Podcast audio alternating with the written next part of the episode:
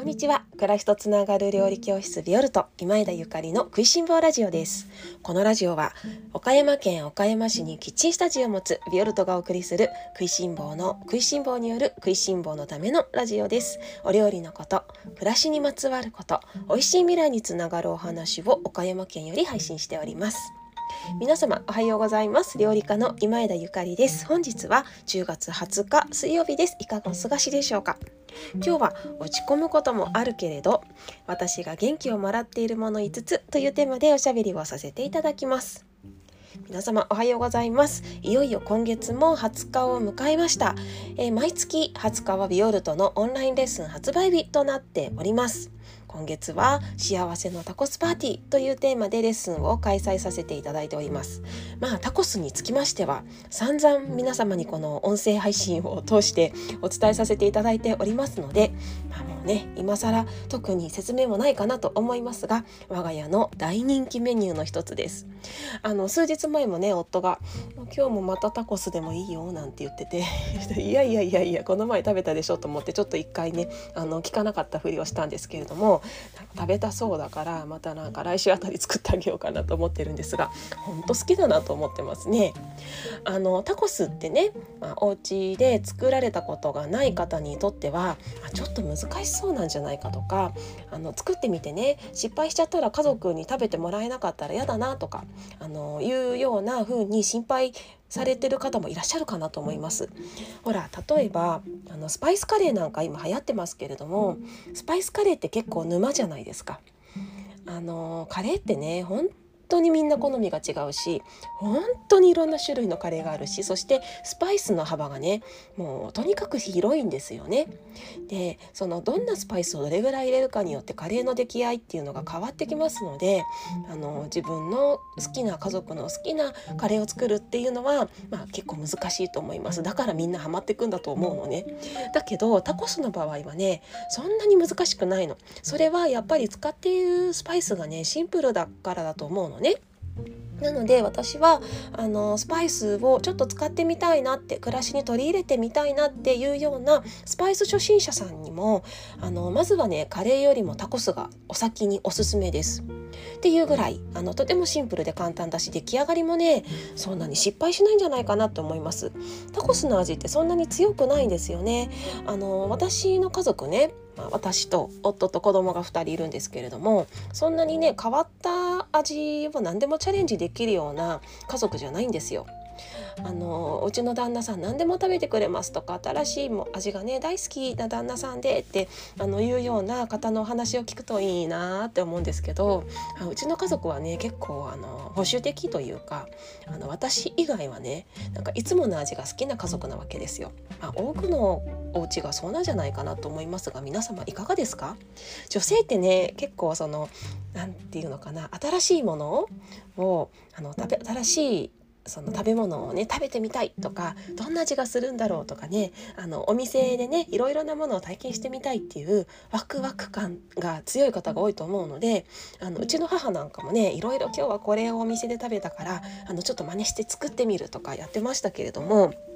でもなんかあの 家族はねいつものでいいのにみたいな空気の時もありましたね。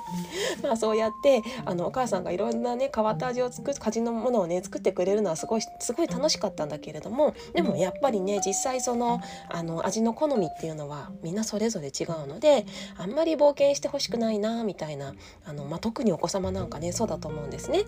でもこのタコスの場合はスパイスの量もスパイスの量意外と使うんだけどでもね作ってみると全然スパイシーじゃないのよ。ですごく優しい味わいでで私のレシピにはねちょっとまあラジオでは秘密なんですけれども最後にあの馴染みのあるいつも私たちのお家の冷蔵庫に絶対入ってる調味料をちょこっと入れることであの日本人のなんだろうなあのハートに響くような、え、仕上げになっておりますのできっと楽しんでいただけるんじゃないかなと思います。ちのあの小中学生の男の子たちも大好きなタコスレシピです皆様にぜひ作っていただきたいと思います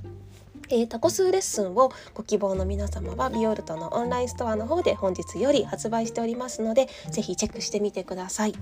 えっ、ー、と数量限定なんですけれども今回あの私がえっ、ー、とあちらのえっと、生口島広島県の生口島で積んできた安心安全なせさんのライムとそれから私がいつも使っているイタリア産の、えー、オーガニックのシチリア産のトマトピューレそれと,、えーと、オレガノオレガノのねセットまタコスを作るのにあった方がいいかなっていうような調味料のセットも、えー、セット付きのレッスンも、えーと、数量限定ですが発売させていただきますのでもしあの私がいつも使っている調味料で作ってみたいっていう方はそちらをゲットしてください。こちらはぜひぜひ急いでいただけたらと思います。というわけで今日の本題に移ります。今日は落ち込むこともあるけれど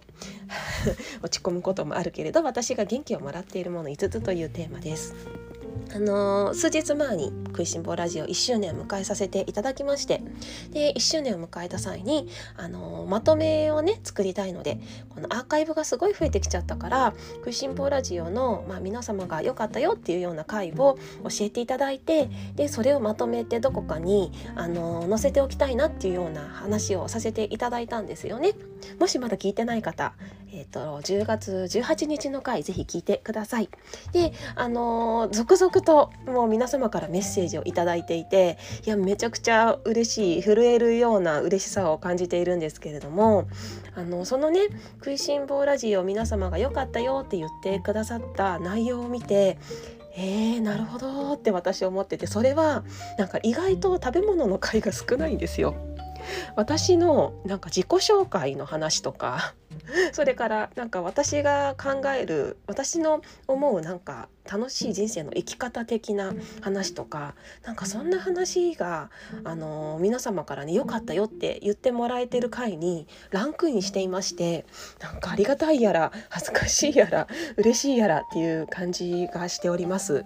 だからちょっと今日調子に乗ってまたあのそんな話しちゃおうかなと思ってあの食いしん坊ラジオだからお料理の話が聞けると思ってあの音声配信ポチってしたのになんだ料理の話じゃないのかっていう方ごめんなさい。ま あ料理の話もね交えながら食いしん坊話も交えながらいきますけれども、まあ、今日はあの落ち込むこともある私ですがそんな私がいつも元気をもらっているもの5つを発表しちゃおうと思います。ではまず第一つ第一つ一つ目ですね一つ目はあの頑張ってる人をあの見たり聞いたりするとめっちゃ元気が出ますね。これはもう本当身近な人からお友達そしてもう有名人の方まであのもうありとあらゆる頑張ってる方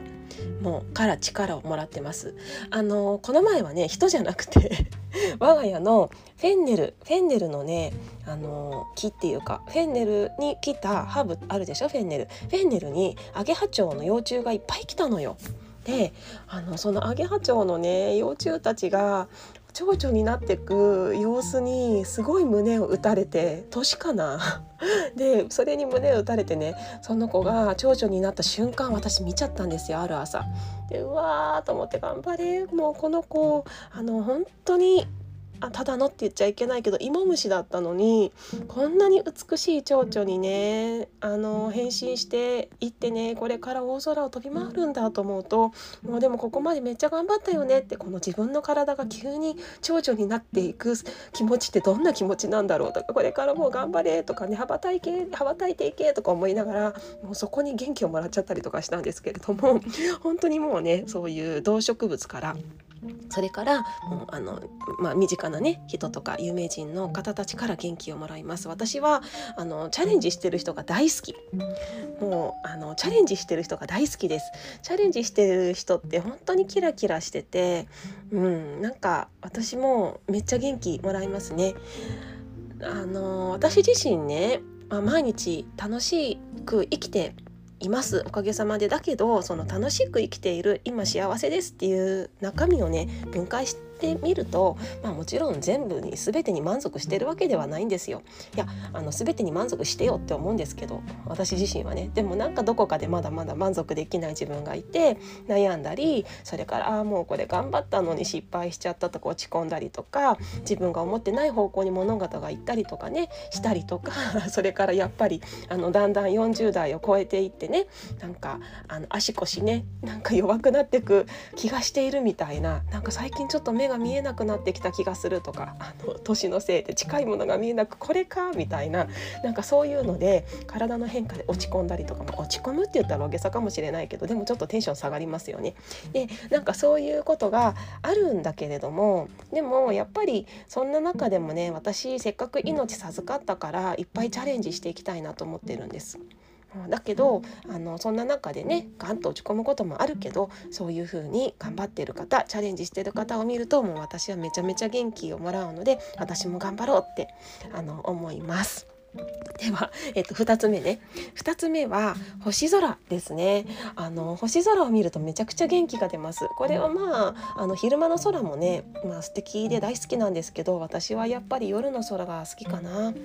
あの、まあ、お月様でもいいんだけどあのお星様をね見ているとこんなに宇宙って広いんだなっていうことをねほんと実感するんですよね。これって夢じゃなくてこれだけの星様が空に輝いているっていうのは夢でもなんかスピリチュアルなことでも何でもなくってもただただ目の前にある現実なんだって思うと本当にロマンティックだしそれに私は本当に美しい宇宙の中で生きてるんだなって思うし生かされてるんだなって思うんですよねだからもう最近ねあの星空とても綺麗なのでもう長く眺めちゃうんですけどお天気もいいし星空を見ると元気が出るっていうのはあの私のね何だろうルーティンの一つです毎日のルーティンの一つです。で3つ目。3つ目はその星空にあの関係してねホロスコープを見るとすごく元気が出ます。それはあの私自身のホロスコープですね。ホロスコープっていうのはあの自分が生まれた日の星空がどんな風になっていたかっていうものなんですけれども